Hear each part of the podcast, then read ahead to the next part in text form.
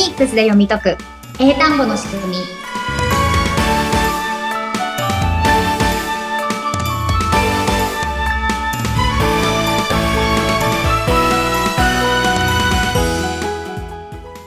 皆さんこんにちはフォニックス英会話講師の坂下悦子ですはい。そしてインタビュアーの神谷由紀子です。坂下さん、27回目、よろしくお願いします。はいお願いしますさあ、この、えーフォニックスで読み解く英単語の仕組みの番組なんですけど、実は YouTube でも配信を一緒にしているというのを皆様覚えてらっしゃいますでしょうか？そうですね。最近あんま言ってなかったんですけど、はい。こうインフォメーションがね、ちょっとできてなかったんですけれども、その YouTube の方で何かリスナーの皆さんから反応って最近ありましたか？はい。あの、ポッドキャスト聞いてる方で YouTube も見てくださってる方がいて、えっ、と、このポッドキャストを耳から聞いて、その後にこうやって動画でもう一回見てみると、すごくあの、わかりやすいですっていうかコメントなどもいただいたので、うんぜひね、この音でまず聞いて、口の形がポイントになるところもありますので、それは YouTube の動画でね、私の口を確認していただくと、よりわかりやすいかと思いますので、ぜひ YouTube の方もご覧ください。よろしくお願いいたします。インフォニックスアカデミーさんのね、あの、この間ご紹介した、えー英単語の文字の、あの、歌だったりね。歌ですね。はい。そういうのも上がっているので、ぜひとも動画からも楽しんでいただきたいと思います。このポッドキャストの概要欄にも YouTube ね、あの、うんリンクが貼ってあるので、そちらからアクセスしていただけます。スクロールしてください。よろしくお願いします。さあ、今日はどんなフォニックスのルール学んでいきましょうか？はい。じゃあ、神谷さん、前回って何やりましたっけ？前回は26回目はですね、O が2つ並んだ新ルールを学びましたね。はい。どんなルールでしたっけ？えーっと、O が2つ並んで、O じゃなくて、うーっていう発音で、はい、うん。学んだと思います。そうです、そうです。はい。えっ、と、前回の配信日が4月1日だったんですよね。そうです。はい。うんそれで、まあ、4月1日はエイプリルフールということで、うんこのフールっていうのが FOOL っていう綴りで、この OO がホールではなくて、O と O くっついて新しい音になって、うーっていう音になりますよっていうのでしたよね。うー、そうですね。はいうん。エイプリルフール。うん。そうそうそうそう。そうです。じゃあ、他の単語で言うと、例えば食べ物のフードはうんどういう感じの音になりますか、FOOD なので、うード、フそうそうード。うん。そうです、そうです。フードではないってことですよね。はい。カタカナではなくなりますね。はい。いいですね、いいですね。じゃあ月はどうですか？星、月の月。えー MOON なので、む、うん、ムーン、ムーン。うん、そうです、そうです。これもムーンじゃなくて、ムーン。ムーン。あそうそうそうそう、そういう感じになります。はい。で、これをやったとき、神谷さんちょっと、あれって思ったことはないですか？バレてましたかね。そうなんですよ。O が2つ並んでると、もう一つなんか読み方があるなっていうのはずっと思ってて、私、あの、読書が好きなんですけど、うんあの、B-O-O-K で、ブックっていう、まあ、カタカナで言っちゃったんですけど、うん。っていう単語があるなと思いつつ、でも新ルール、うーって伸ばす音なんだなって思いながら聞いてました。はい。そうですよね。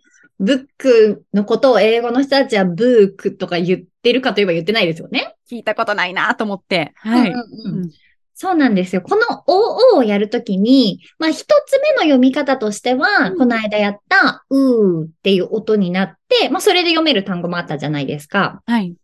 でも、O がいつもうーっていうわけじゃなくて、もう一種類読み方があるんですね。はい。それがさっき神谷さん言っていただいた本の book の時の音ですね。で、他には料理するの cook とか、うんうんうん見るの look とかうんもうんうんこっちのグループですね。確かに思い出してみるといろいろありますよね。うんうんうん。うんそうなんですよ。結構ね、どっちもよく使うと思います。このうん OO の単語っていうのは。多いみたいですね、そう思うと。うん、そうですね。はい。で、じゃあ、うーじゃない方の、今日やる方の音なんですけれども、うんこれは、うーんとですね、うを軽く言うっていう感じなんですけど、うを軽く言う。うん。うん。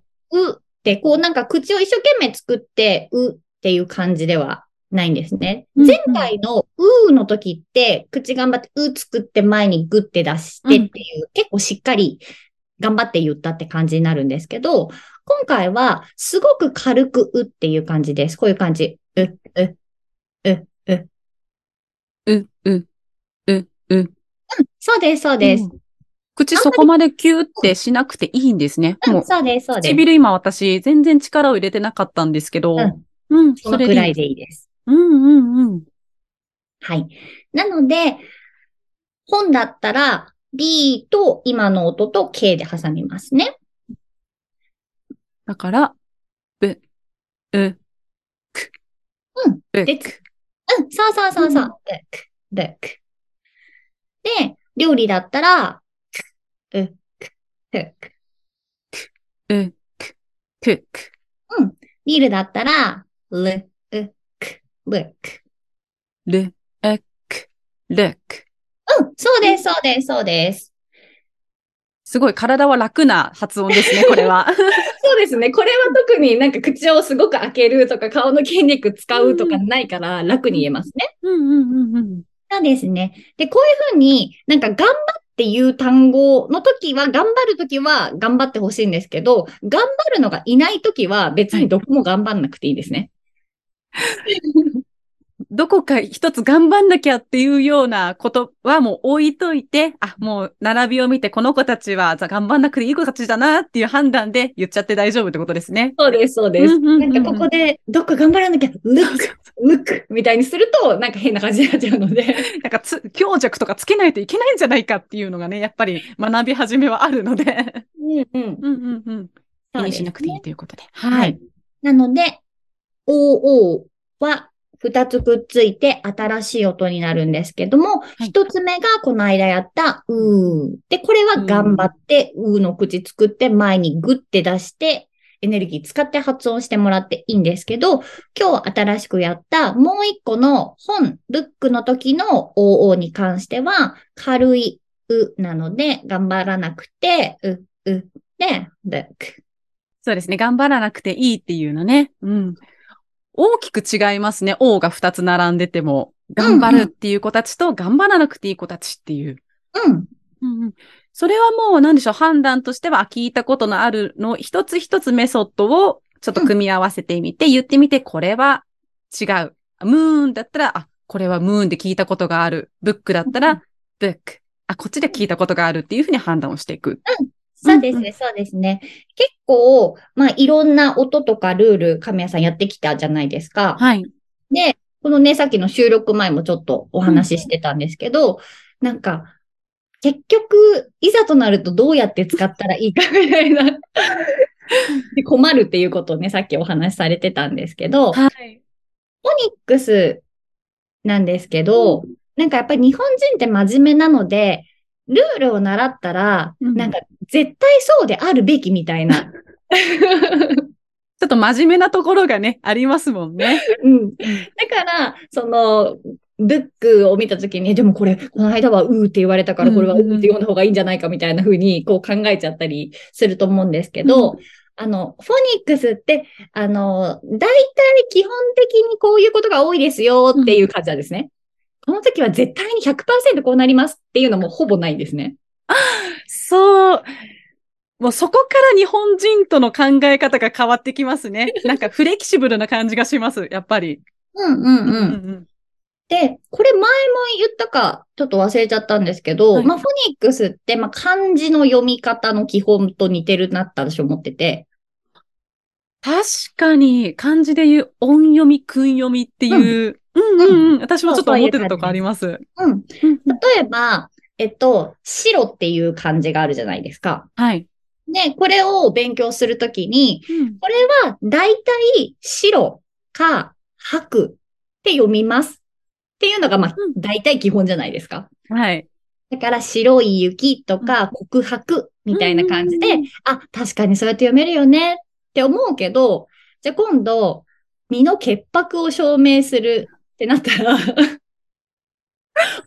あれ、白じゃないんだけどって感じじゃないですか。はい。もういろんな読み方が、なんかその場に応じて、こう読んでっていうのがありますね。そうですよね。うんこの白雪姫だったら白じゃなくて、白、なんだ、白って何じゃないですか。ね、このタイミングで4つも出てきましたね。白一つで。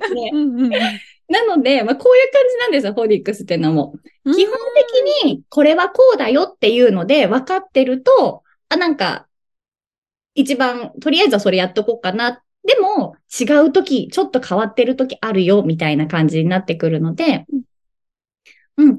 なので、でも、あの、最初にどう考えるかっていう指針はいっ。ていうのがある方がやっぱりやりやすいと思うので、あ、この場合はこれかこれだから、まあ、こっちでやってみようかなって。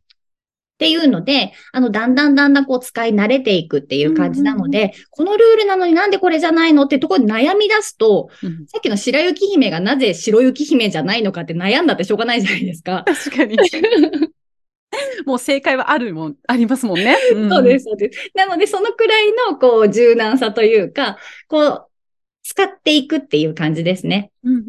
頭でっかちにならずに、その場に応じて臨機応変に使い分けていくっていう。そうそうそう、んんそのくらいの感じで、フォニックスのルールに縛られていくんじゃなくて、やっぱいっぱい知った方がいろいろ対応もしやすくなってくるじゃないですか。はい。なので、まあ、そういう感じでね、いろんなルールを見ていっていただければと思います。ね皆さんもね、私みたいな頭でっかちにならないように、あの、気をつけていただけたらと思います。ありがとうございます。じゃあ今日はここまでということにさせていただきます。ここまでのお相手は、フォニックス英会話講師の坂下悦子と、あえー生徒インタビュアーの神谷由紀子でした。菅下さん、ありがとうございました。りがとうございました。